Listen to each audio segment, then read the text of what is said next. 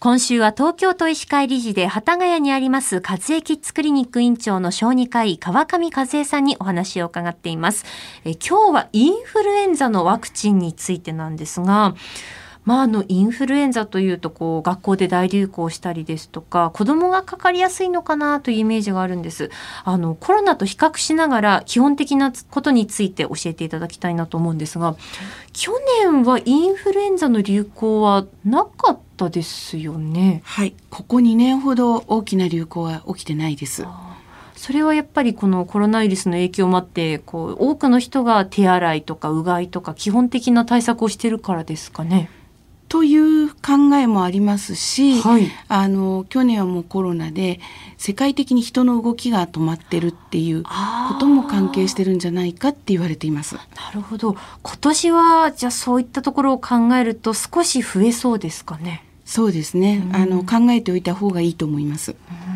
あのコロナのワクチンと違ってこのインフルエンザのワクチンは子どもにも推奨されてますけれどもあのインフルエンザのワクチン子どもの頃から打てるのはこうどうしてなんでしょうか？ワクチンに関して、はい、これからコロナも子どもに拡大されると思うんですけれども、うん、やはりどの年齢層が一番かかった時に重症になりやすいかっていうのが、はい、接種対象を決める時のポイントになります。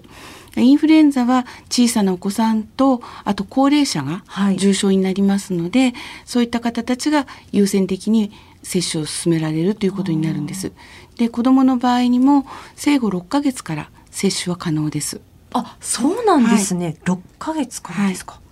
はい、へえ。あのインフルエンザのワクチンをこう打ってそれでこうインフルエンザにかかった時にこう自分の中では結構熱が上がってあ辛いなって思うんですけれどでもあのお医者さんに聞くとでもその辛いなよりも辛い症状があってそれを防ぐためのワクチンなんだよって以前教えてもらったことがあるんですよね。はい、そうですねあの発症を完全に阻止するほど強いワクチンというのはなかなかないんですね。ですから今のワクチンもまあ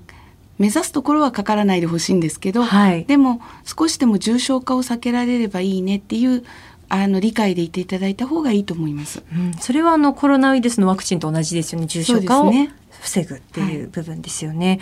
はい、あとこのコロナで発症する前からこう人にうつすリスクがあるんだということをこう知って、あ他の風邪とかインフルエンザってどうなんだろうって気になり始めたんですけれどインフルエンザはその発症前に人にうつす可能性ってあるんですか？ほとんどないって言われていて、ね、インフルエンザの場合には発症後5日間ぐらいが人にうつす期間ということになってます。そういった意味ではインフルエンザの症状ってこう分かりやすいというか熱がこう